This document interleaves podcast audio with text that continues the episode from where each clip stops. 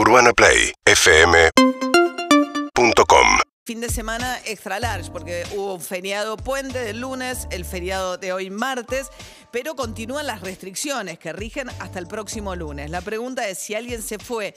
El viernes vimos que las salidas de capital colapsaron, daba la sensación de que el que tenía, el que podía, se rajaba de la ciudad pensando en que venían por delante. Y acá no queda claro si cuatro días o estaban pensando ya sabiendo que son nueve días. Sabina Frederick es ministra de Seguridad de la Nación. ¿Qué tal, Sabina? Buen día. Buen día, María. Bueno, entonces hoy, sí, o sea, me imagino que hoy van a reforzar controles en las vías hacia la costa. Sí, bueno, eh, en realidad nosotros ya tenemos los controles, hoy sí los vamos a reforzar con un operativo conjunto con Provincia de Buenos Aires, con la Agencia de Seguridad Vial y la Policía.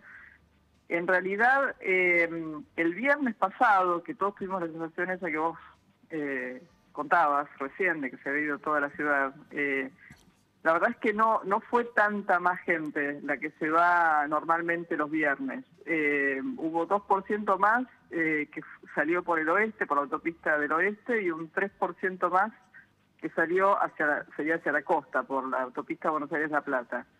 Eh, Ah. Hubo mucha concentración de vehículos saliendo un poco más temprano, entre las cinco y media y las seis y media, con lluvia. Eso dio la impresión de que había mucha Ah. más gente, pero la verdad es que no, Ah, pues yo- no hubo, yo no hubo veía- más, más gente que otros viernes. Ah, ah, pues yo justo agarré, digamos, la salida de zona norte al revés, eh, entrando a Capital. Y lo, claro. que, lo que pude observar, eh, tipo 8 de la noche, era muchísimo tránsito, digamos, toda la General Paz Panamericana. Sí, y, y- y estimamos también que hubo gente que se fue el viernes y no el sábado. O sea, que en lugar de eh, irse Ah. el sábado, por ejemplo, porque el sábado cayó la circulación de una manera estrepitosa, hubo en toda el área metropolitana, contando transporte público de pasajeros y vehículos, cayó el 66% la circulación respecto del sábado anterior. Así que entendemos que no es más gente, sino que se concentró en un momento del día viernes la salida de la gente, ¿no? O sea que ustedes no creen que haya mucha gente queriendo volver hoy después de cuatro días del fin de semana largo.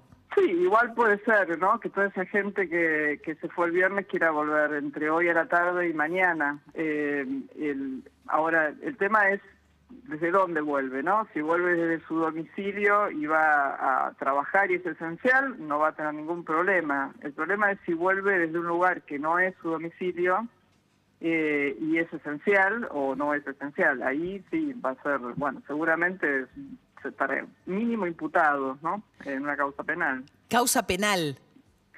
Sí, porque es, eh, digamos, lo que se está ocurriendo en, en varias jurisdicciones. Esto depende mucho de los jueces que entienden en cada jurisdicción. En algunos casos hay notificaciones, eh, es una infracción con una notificación, y en otros casos es una imputación. Y en otros casos es un secuestro, el secuestro de vehículo también acompaña esa imputación. Si eso dep- no depende del policía que está en el control, sino depende del juez eh, que entiende en esa jurisdicción. O sea, hay, un, hay alguien hoy volviendo por autopista, digamos, de la costa, lo frenan, qué sé yo, a la altura de La Plata, le piden un permiso, ese permiso de esencial no lo tiene, se, se deduce de eso que, que hizo turismo, que digamos que no estaba autorizado para circular, y ahí se llama un juez, una jueza que decide si se le incauta el vehículo, si se le hace una multa o se le inicia una causa penal. Exacto. A veces el llamado es previo, ahí, ahí nosotros hacemos una ronda de consultas y ahí cuando, digamos, la situación e- encaja en, el- en la situación de infracción comunes y silvestres, digamos, eh, ahí no hay una reiteración de un llamado o un llamado previo, pero luego sí, sí se tiene que dar intervención al, al, al ju- al- al juzgado, que es el que termina de eh, acordar esa, esa sanción, el inicio de una sanción, porque la real causa es solamente es una imputación, no, no hay, no hay una, no hay un procesamiento, ¿no? sino una imputación. Ahora, Pero así funciona, sí, siempre es con la intervención del juzgado, previa o posterior, y, o a pero- veces previa y posterior. Ahora, si hay una familia y el padre o la madre tienen el certificado de trabajadores esenciales y el resto no. Bueno, en ese caso probablemente no se les secuestre el vehículo para que puedan volver a su casa, pero, pero si ellos vienen de un lugar que no es su domicilio, eh, aún siendo esenciales, eh, bueno, van a ser infractores. Si vuelven, O sea, uno, el- eh, tanto hoy como mañana, bueno, todos estos días, pero mañana, que es un día laboral para los esenciales, eh, para muchos más esenciales que lo que ha sido ayer, por ejemplo, o hoy, eh, cabe la misma la misma regla, es decir, si vos te movés de un lugar que no es tu domicilio hacia el trabajo, aunque estés yendo hacia, tu trabajo esencial, eh, eso es un factor. ¿Y con el tema de los vuelos? No, el tema de los vuelos, hubo vuelos que se que se cancelaron este fin de semana, hubo menos vuelos, yo no no no no administro esa ah, parte. porque es de PCA, la Policía de Seguridad Aeroportuaria. Sí. Claro, eh, sí, la Policía de Seguridad Aeroportuaria, pero la verdad que quien, quien gestiona y administra los vuelos es transporte, eh, la ANAC o, o aerolíneas, que son la mayor parte de los vuelos eh, quien, quien se tiene que desplazar hacia para tomar un vuelo está está habilitado. Ahora, no, pero lo que pensaba es que alguien que se fue de turismo igual, si puede entrar. Sí, entrar va, entrar va a entrar. Lo que pasa es que va a tener que justificar ese vuelo, o ese vuelo como algo que no ha sido turismo. La, aplicación Cuidar, eh, su función eh, viajes y turismo cayó eh, en estos días. ¿no? está habilitada, con lo cual nadie tiene justificado un viaje de turismo. La persona que se fue puede ser que se haya ido por algún problema familiar o alguna cuestión laboral que tendrá que demostrar, eh, pero no por turismo. Estamos hablando con Sabina Frederick, la ministra de Seguridad de la Nación, a cargo de los controles. Eh, el control, digamos, de la marcha de hoy, convocada tipo cacerolazo al obelisco para protestar por las medidas de restricción, ¿ahí va a actuar la Ciudad de Buenos Aires o las fuerzas federales? Eh, actúa principalmente la Ciudad de Buenos Aires hasta el perímetro de Casa Rosada, que es uno de los lugares de la convocatoria otro del Obelisco. Eh, nosotros con la Policía Federal y con apoyo de Prefectura mm, también, y a veces con Gendarmería, hacemos eh, eh, la seguridad perimetral de la Casa Rosada desde la reja de la Casa Rosada hacia adentro. De la reja hacia afuera, ya sobre la vereda de jurisdicción de la, de la ciudad. Pero coordinamos con ellos porque eh, ya nos ha pasado el 16 de abril, hubo una manifestación en Casa Rosada de los jóvenes libertarios y, los jóvenes republicanos del grupo libertario, bastante violenta, que nosotros contuvimos y luego intervino la policía de la ciudad y tuvo seis detenidos esa, esa movilización. Ahora, el punto ahí tiene que ver con la normativa de la restricción, o sea, el derecho a protestar es un derecho constitucional. ¿Cuál, cómo, cómo, se maneja esa situación en la cual hay un derecho, que es el derecho a protestar, en el contexto de unas restricciones vigentes? Sí, el problema con esta marcha, a diferencia de otras marchas que a veces generan más preocupación de, los periodistas en general, eh, quiero decir, las, las, izquierdas, movimientos sociales, es que esta gente está en contra de la pandemia directamente, o sea, descree la existencia de la pandemia, está en contra de las medidas de cuidado eh, del gobierno. Entonces, es más difícil pedirle a esta gente que guarde las medidas de distanciamiento, porque si las guardara, bueno, pero en las eh, marchas de piquetes de, o de movimientos sociales de provincia de Buenos Aires nunca vi guardar distancia. Pero a veces sí, a veces sí. Eh, así que nosotros lo que pedimos primero es que no se hagan. Y si se hacen, que traten de mantener el cuidado entre aquellos que se manifiestan y el derecho, porque el derecho, como decís, a la manifestación está garantizado. ¿no? no estamos en estado de sitio, estamos muy lejos de esa situación. Ese derecho está garantizado, pero hay hay un principio superior hoy que debería regir, que es el de cuidado. Y después el límite es la violencia, o la agresión, o la destrucción de, edificios públicos o, privados, ¿no? que ahí sí es donde inicia la ciudad, en el caso de, la, de Casa Rosada, Plaza de Mayo, y la policía de la provincia en el caso de la Quinta Olivo, que es otro de los lugares donde hay convocatoria. Ahora, una pregunta sobre los controles, tal como están en marcha desde eh, ayer, o no, desde el sábado, ¿no? Me tocó ayer eh, uno de, saliendo de Capital, yendo a trabajar a provincia de Buenos Aires, en Panamericana, digamos, agarrando General Paz Panamericana.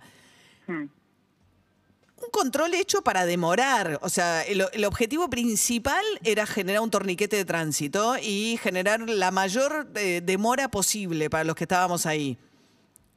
No, no era nuestro, no era de las fuerzas federales ese control. Era un control o de la policía de la provincia o de la policía de la ciudad. Nosotros estamos en 10 puntos. Eh, Puente La Noria, Puente Purredón, en el peaje Ituzaingó de la autopista del oeste, eh, en el peaje de la ruta 8 que va a Pilar, en la 9 que va a Campana y en el ramal Tigre. Y en, y en zonas que están alejadas del perímetro de la General Paz. Eh, No era- ese control era de la policía de la provincia. Era de la- Eh, no era de la ciudad seguro, no lo digo en defensa de nadie, sino porque ya estaba del lado de la provincia de Buenos Aires. O sea, el control No, era una vez que, eh, se- que, que uno ya entraba a la Panamericana. Lo que pasa que eh, primero había una ambulancia atrás mío, o sea, no había ninguna manera en que un médico, ayer de hecho se viralizó la imagen de una médica planteando que tardó cuatro horas, no había ninguna posibilidad de que las fuerzas federales, médicos, ambulancias pudieran tener eh, una vía rápida, porque Sí. todos moríamos en el mismo punto. Y además estaba hecho, digo, se juntaba la colectora con los dos brazos que, en los que se abre la General Paz hacia Panamericana, entonces eran tres, seis carriles confluyendo en un único carril donde había una persona que sin controlar, porque no me controlar, al cabo de una hora que demoré en andar 200 metros, yo y la ambulancia que estaba atrás mío, ni siquiera nos miraron los permisos. Entonces daría la sensación que es una especie de castigo al esencial. Digo, me parece muy bien que me controlen, pero ¿qué, es, qué necesidad de hacer algo que lo único que provoca es una espera? Se entiende, se entiende tu enojo. Eh, mirá, la, provincia tiene la facultad de controlar también. eh, esos controles se hicieron en, esa zona hasta las 7, 8 de la noche, por lo menos estaban esos controles. Eh, eh, bueno, los decidieron ellos. Los hicieron sí en lugares donde no hay posibilidad de dejar transitar eh, ambulancias y personal esencial Claro. porque no hay carriles suficientes. A Claro. pasa lo mismo en Puente Porredón y Puente La Noria, pero habilitamos un carril que, que es en realidad Puente Viejo Porredón. Van por Puente Viejo, no les- para les- que pasen claro, las eventualmente ambulan- esenciales o emergencias. Eh, en esos lugares que ellos eligieron no es posible hacer eso porque hay muy pocos carriles y eso, bueno, generó eh, la situación que, que se vivió ayer y la confusión, ¿no? Porque, bueno, nosotros Pero lo que pasa es Eh, que esta- da la sí. sensación de que es como un castigo. Bueno, si vas a circular, bancate una hora eh, esperando. Entonces Sí, yo digo, a sí, mí me parece bien que me digan, si vas a circular, demostrame que estás en condiciones de circular. No estoy en contra de eso, pero quiero decir, da la sensación que es simplemente eh, como el control sanitario anterior. O sea, si vas a salir a circular, bancate la que te toque. Y la verdad que el que está circulando mayormente es esencial. Sí, sí, no, no, yo te entiendo y nosotros te digo, en, en este año y medio que llevamos, año y medio todavía no, un año y tres meses que llevamos de controles, hemos adquirido una experiencia enorme que hemos ido ajustando, eh, pero siempre con la claridad de que hace falta incluir un carril eh, mínimo para emergencias esenciales y atajar a esa gente mucho antes Claro. del control efectivo para poder desviarla y que no se coma la cola eterna, ¿no? Eh, lo ideal es tener uno para emergencias esenciales y otro para transporte No, público y, camiones. Y no generar la fluye. cola y no generar la cola eterna a propósito, porque hay maneras No, de no. cortar el tránsito eh, que generan menos cola eterna. Está clarísimo que no. No es esa nuestra intención y en los controles que hacemos en las fuerzas federales eh, eso no ocurre. Pero ¿y no hablan con la provincia como para cambiar eso? Y sí, sí, pero bueno, in- insisto, la provincia tiene su propio criterio y su propia facultad también para hacerlo. Eh, pasó el primero de mayo, no sé si te acordás. Sí. una cosa parecida.